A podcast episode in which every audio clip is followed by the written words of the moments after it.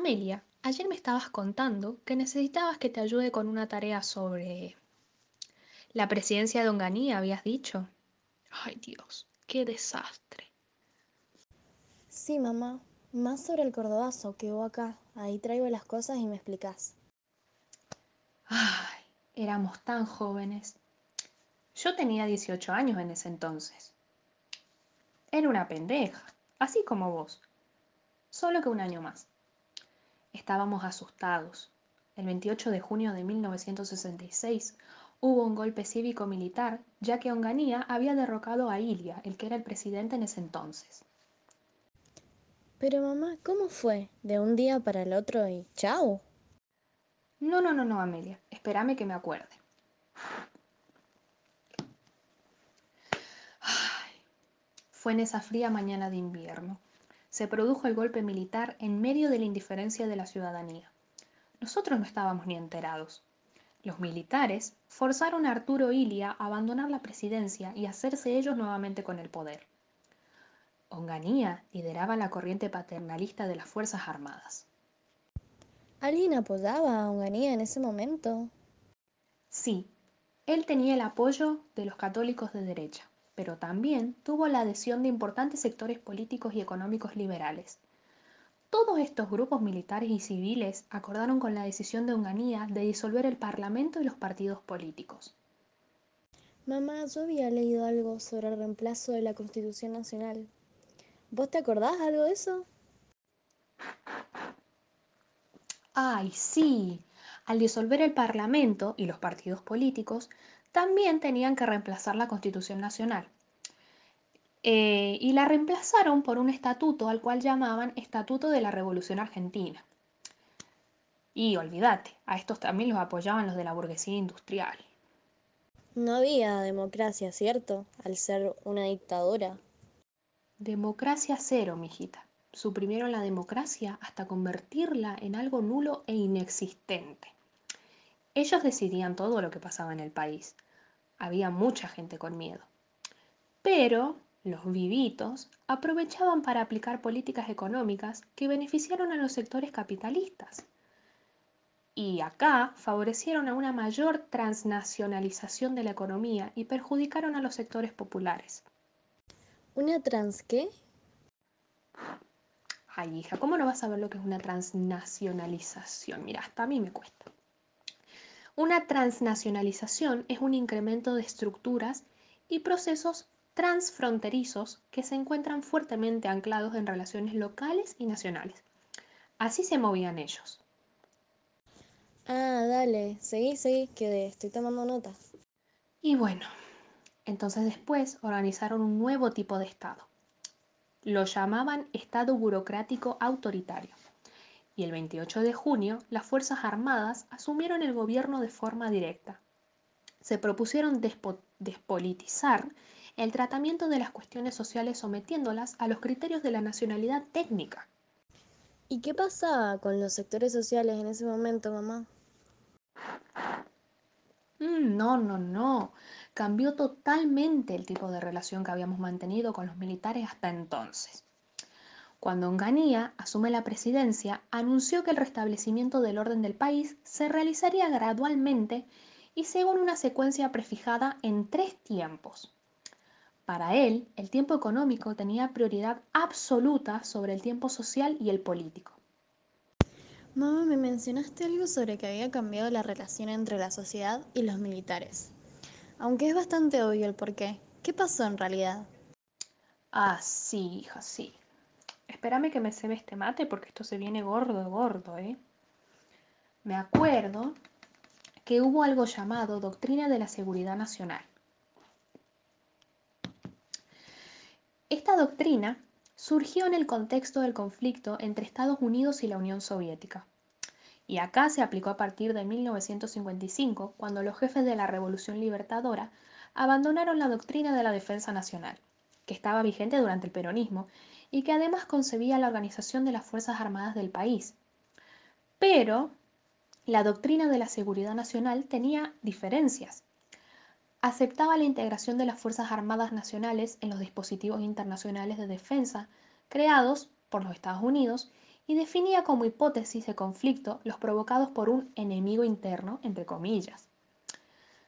Establecía como tarea de las fuerzas militares locales controlar las fronteras ideológicas, vigilar las actividades políticas de la ciudadanía y reprimir las manifestaciones políticas de los ciudadanos.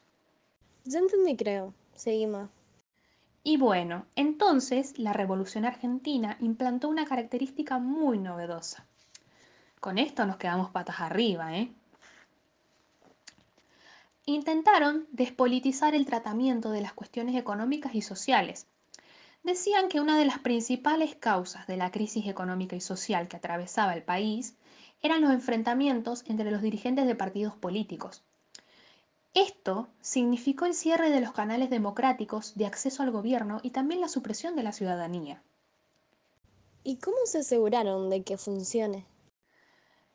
Onganía dictó un decreto que establecía una nueva estructura administrativa basada sobre un criterio de organización piramidal.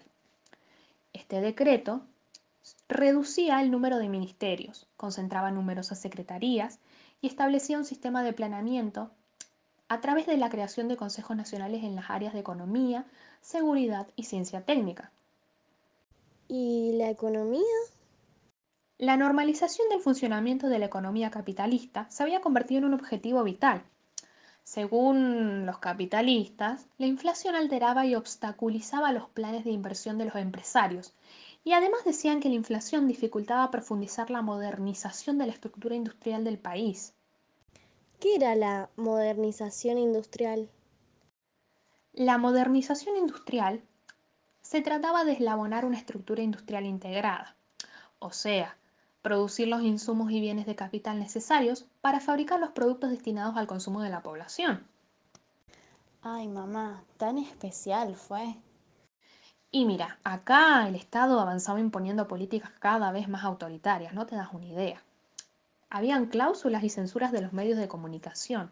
Fueron prohibitísimas las manifestaciones artísticas o situaciones de la vida cotidiana que no se ajustaban al orden establecido pero el avance del autoritarismo por parte del Estado no tuvo el efecto esperado a finales de la década de, los 60, ya que importantes sectores encontraron nuevas formas de organización y participación para defender sus intereses, expresar sus desacuerdos y hacer oír sus reclamos.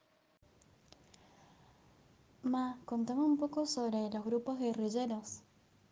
Fueron grupos guerrilleros que se crearon luego de que algunas organizaciones políticas debatieran sobre la posibilidad de buscar caminos diferentes de la democracia política y del capitalismo, para así lograr un cambio de situación y una mejora en la vida de toda la población. Falta mucho para que me expliques lo del cordobazo. Ay, pero Amelia, que sos ansiosa, che. Espérame que no sé por dónde empezar. Se me pone la piel de gallina. Ay, mamá, tan especial fue. Y sí, sí, sí, sí. Ese día. ¿Qué día? ¿Qué día? El 29 de mayo del 69. Me acuerdo que yo tenía 21 en ese entonces. Era una pibita. El Poder Ejecutivo Nacional dictó un decreto en el cual se derogaron los regímenes especiales sobre el descanso del sábado inglés en Mendoza, San Juan, Tucumán y Córdoba. Además, se anunció el congelamiento de los convenios colectivos y de los salarios. Imagínate, acá en nuestra provincia convocaron a una asamblea general de estos tres sindicatos, cuyos trabajadores recibían los salarios más altos del país. Ellos lideraron la protesta. Y el 29, obreros y estudiantes marchamos unidos por las calles de Córdoba.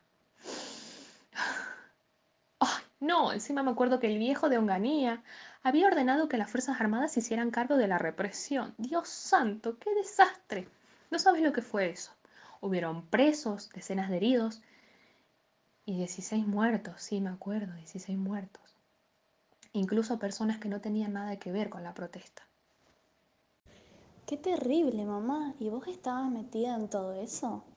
Y sí, hija, yo estaba metida ahí en el medio de todo, imagínate. La protesta se extendió hasta otras provincias. Imagínate lo grande que fue. Me acuerdo que Rosario fue declarada zona de emergencia y colocada bajo jurisdicción militar. Se profundizaron los conflictos en Tucumán.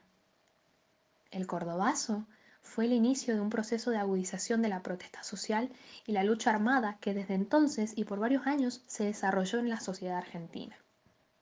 ¿Y después de todo eso, qué pasó? Ay, hija, ¿qué no pasó? Esa es la pregunta. El 30 de junio el gobierno declaró el estado de sitio en todo el país. Fue justificada para dotar al gobierno del instrumento legal adecuado, para asegurar la paz y el orden en todo el territorio de la República. Un chamullo impresionante. Entre junio del 69 y mayo del 70 se produjeron acontecimientos violentos y movilizaciones sociales que tuvieron profunda repercusión en toda la sociedad y que terminaron de debilitar la posición de Onganía. Se multiplicaron las huelgas convocadas por la CGT de los argentinos y la CGT Azopardo. En Rosario y Chipoletti la población protagonizó importantes movilizaciones en apoyo de obreros en conflicto. Y imagínate el gobierno como estaba. Allanó y clausuró locales de la CGT de los argentinos y de numerosos sindicatos. ¡Qué bardo! ¿En algún momento derrocaron a Onganía? Esta es la mejor parte. El 8 de junio del 70, Onganía presentó su renuncia bajo presión de armas, según escribió. ¿Y quién asumió el poder? Sí, sí, sí, para, para. Ah, sí, la Junta de Comandantes, en jefe de las tres armas, asumió el poder político y declaró su adhesión al régimen democrático. Anunciaron también que los próximos días designarían al ciudadano que se iba a desempeñar como presidente de la República. ¿Y qué más hicieron? Y se manejaban de una forma muy... Mira, ponían su autoridad por encima de la del presidente de la República, que era designado por ella encima, y ante quién debía responder por sus actos. ¿Y quién era el presidente? Me acuerdo que la Junta designó como presidente al general Roberto Marcelo Livingston, que se desempeñaba como representante del ejército argentino. ¿Y él? ¿Qué hizo? El primer ministro de Economía de Livingston estableció una retención a las exportaciones, bajó los aranceles de importación y promovió un nuevo acuerdo voluntario de precio pero no pudo establecer el congelamiento de los salarios. Sin esta última medida, el plan fallaba en su base. Entonces las propuestas no tuvieron aceptación y fue reemplazado por Ferrer. ¿Y qué hizo Ferrer? Me acuerdo que Ferrer logró disminuir las huelgas en el nivel nacional y su política estuvo orientada a mejorar el ingreso de los sectores asalariados. Pero la agudización de la rebelión social puso límites a la permanencia de Livingston en el gobierno. Livingston se enfrentó a la Junta de Comandantes, haciendo responsable ante la opinión pública a Lanús por la falta de orden y seguridad. El 23 de marzo del 71, Livingston fue relevado de su cargo y el 25 de marzo, ahí nomás, la Junta de Comandantes decidió que el general Lanús se hiciera cargo de la presidencia de la República. ¿Y Lanús? Ay, Lanús, Lanús, nunca aprendí a pronunciar bien su nombre. Su presidencia abrió la tercera etapa de la Revolución Argentina. Con él, el gobierno de las Fuerzas Armadas se presentó a la sociedad como partidario del restablecimiento de la democracia a través de las elecciones generales. Levantó la prohibición de la actividad política y formuló la promesa de que habían acabado para siempre las proscripciones. En este periodo, las Fuerzas Armadas y los sectores de la gran burguesía, industrial y agraria también, trataron de hallar una solución negociada frente a la presión social de los sectores populares y al predominio político del peronismo. Mamá, ¿cuándo retornó Perón? Lanús y los sectores públicos comprendían que el éxito del GAN dependía de la decisión de Perón. El peronismo rechazó la propuesta del GAN claramente y organizó un frente político desde el cual exigió al gobierno el establecimiento de un calendario electoral sin proscripciones ni condicionamientos. Y pará, pará, pará. Frente a esto, Lanús y los otros comandantes estuvieron de acuerdo en llevar a cabo el proceso electoral. Pero, para para, establecieron algunos condicionamientos. No podían ser candidatos quienes no residieran en el país antes del 24 de agosto del 72.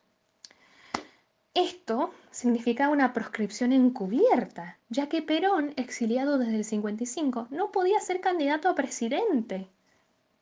¿Hubo un enfrentamiento entre Lanús y Perón? Sí, claramente hubo un enfrentamiento entre esos dos. Incluso Lanús en el 72 dijo atrevidamente, claro que sí, todavía me acuerdo de la rabia que sentí cuando dijo eso. Tengo las palabras acá, escucha.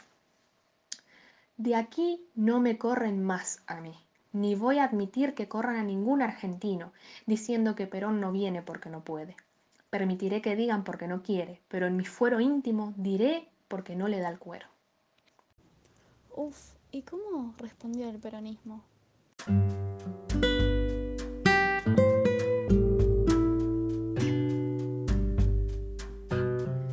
Y, mira, la dirigencia peronista tomó la decisión de organizar el operativo retorno.